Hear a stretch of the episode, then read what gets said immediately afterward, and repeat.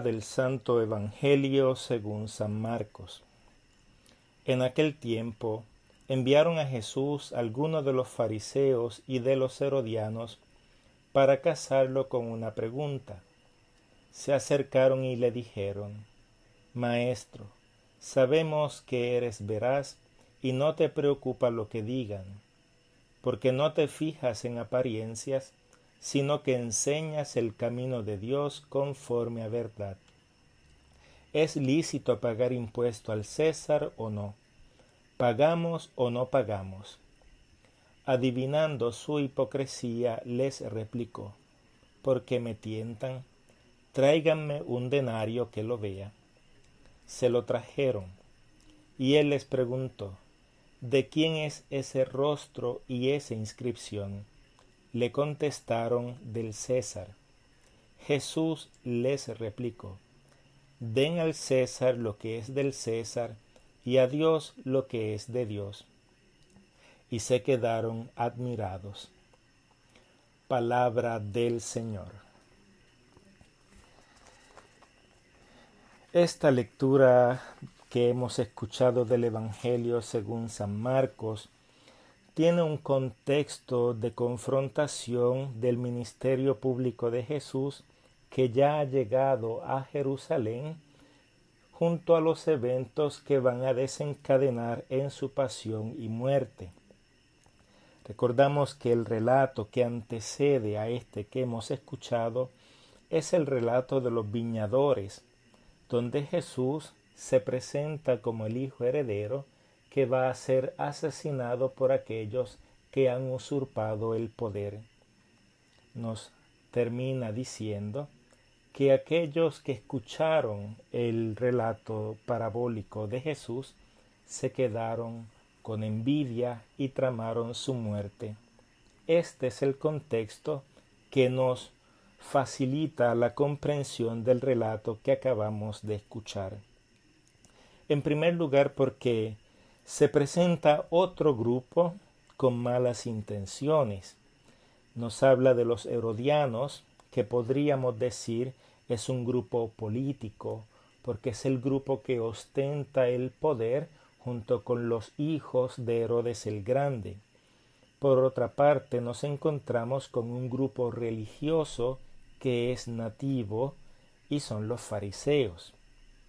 Es interesante que al menos no nos dice quién los envía, pero el contexto nos podría sugerir que fueron aquellos que se sintieron ofendidos por el relato de la parábola anterior, es decir, las autoridades judías. El problema que se evidencia en este relato es la intención de la pregunta que llevan estos dos grupos, herodianos y fariseos, que comienzan diciendo un falso halago, es decir, unas palabras que endulzan el corazón pero que llevan una intención malévola. Dicen sabemos que eres sincero, pero aquí entra Marcos como cronista y le dice que tiene una intención mezquina. Luego, sin embargo, dentro de la misma introducción a la pregunta, hace una aserción que es muy interesante. No haces acepción de personas. Esta en particular es muy importante porque en primer lugar tiene de trasfondo en el primer libro de Samuel la elección del rey David. Y es cuando el profeta Samuel va buscando al heredero del trono de Israel de entre los hijos de Jesé, Samuel se va fijando en el rostro, en la elegancia, en el porte de cada uno de los hijos. Sin embargo, Yahvé interviene y le dice, no te fijes en el rostro y más adelante, porque yo miro el corazón. Por tanto, podríamos decir que esa introducción de esa pregunta no haces acepción anticipa de alguna manera la respuesta de Jesús que en efecto no mira el rostro. La pregunta trata sobre si es lícito pagar tributo al César. Jesús responde de una manera que podría llamar la atención, porque me tientan. En efecto, Jesús toma la pregunta como la experiencia que tuvo en el desierto tras ser tentado por el maligno.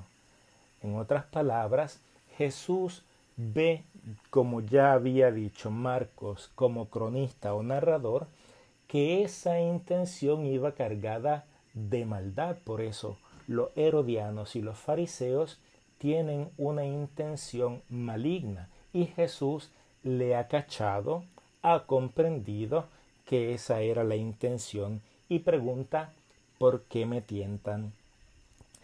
Es entonces cuando Jesús desea ir más allá de la pregunta. En sí la, la pregunta es una trampa, es una tentación, porque si Jesús dice que no debe pagarse, entonces Jesús se coloca como enemigo de Roma lo que le puede conllevar la muerte. Por otra parte, si Jesús contesta en afirmativo, entonces los judíos radicales, los celotas, que desprecian la presencia de los romanos en el país, se volverían en contra de Jesús y no creerían en su palabra.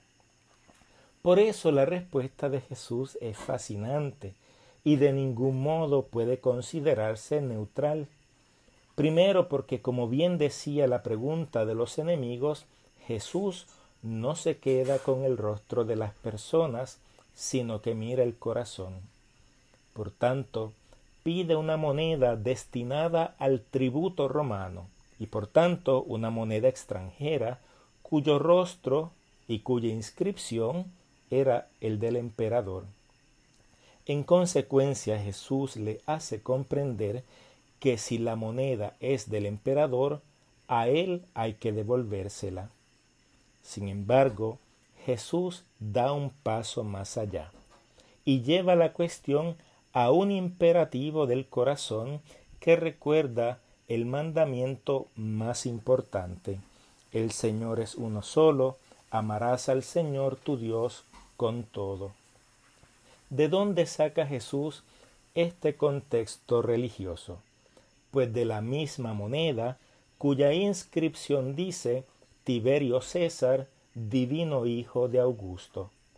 Por tanto, pagar el tributo al César era aceptar la sumisión tanto política como religiosa al poder romano y cambiar las prioridades de culto, tentación en la que va a caer el pueblo judío durante el relato de la pasión de Jesús cuando dicen no tenemos más rey que el César, cuando en realidad el rey de Israel era Yahvé.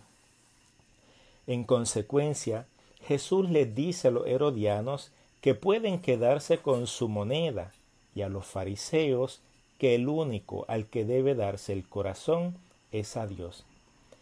Algo similar ocurre con la iglesia primitiva en Hechos de los Apóstoles, cuando Pedro dice hay que obedecer a Dios antes que a los hombres.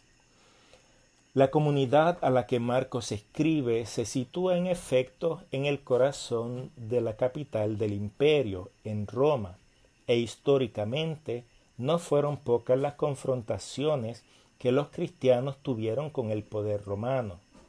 Los primeros tres siglos de la Iglesia martirial nos dan testimonio de ello. Nosotros los cristianos también hoy estamos confrontados con la misma tentación entre el poder sin rostro de Dios, o mejor con el rostro humilde de Jesús y el rostro de los poderosos de este mundo. Pablo nos enseña que debemos orar por los que nos gobiernan y ser ciudadanos de bien, pero que el único culto va dirigido solamente a Dios. Ante la tentación del poder de las ideologías de turno, nosotros los cristianos seguimos escuchando aquel primer mandamiento que es el corazón de la alianza. El Señor tu Dios es uno, amarás al Señor tu Dios con todo.